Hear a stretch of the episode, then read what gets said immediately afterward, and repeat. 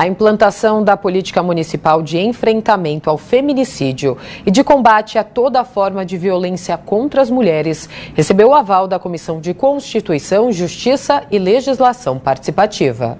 O projeto 574 de 2023, de autoria da vereadora Janaína Lima, do MDB, tem por objetivo a proteção da integridade física, sexual, psicológica, moral e econômica das mulheres, além da redução dos índices alarmantes de violência e abuso A parlamentar propõe a criação de um órgão gestor e avaliador dessas políticas públicas intersetoriais com uma coordenação centralizada que permita concentrar informações para o setor sem abrir mão da descentralização e da independência que cada órgão do município tem.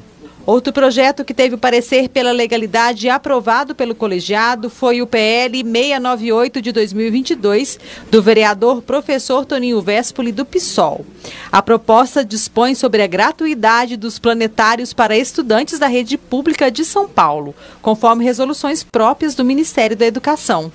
O vereador Alessandro Guedes, do PT, solicitou a coautoria do projeto. Vou até usar as palavras do vereador Alessandro Guedes, né? Eu acho que o planetário nem devia estar na Secretaria do Verde e Meio Ambiente, devia ser uma extensão da Secretaria de Educação.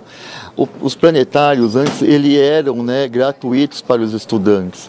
O problema é que privatizou e agora eles pagam meia, mas a meia é muito cara. Então, as unidades escolares não têm como condições de levá-los né, no planetário.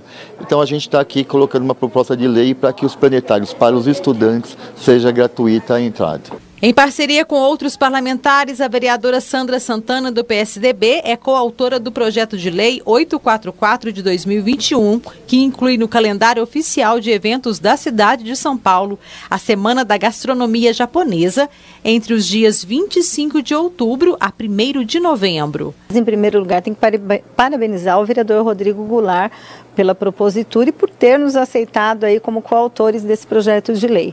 Né? É uma importante colônia que vem sempre colaborando com o desenvolvimento da cidade de São Paulo, né? tem trazido é, muita coisa a acrescentar à nossa cidade, ao nosso povo, é, e que tem através desse, desse projeto de lei, a gente pode fomentar um pouco mais ainda a questão do desenvolvimento econômico, do trabalho, da cultura, do turismo. Às vezes, um projeto de lei como esse, a população pode falar para, e falar assim: ah, mas, poxa, vai comemorar a Semana da Gastronomia Japonesa. Mas o que está por trás disso é a, a roda que gira a cidade, né? Então, a gastronomia é uma das locomotivas da nossa cidade.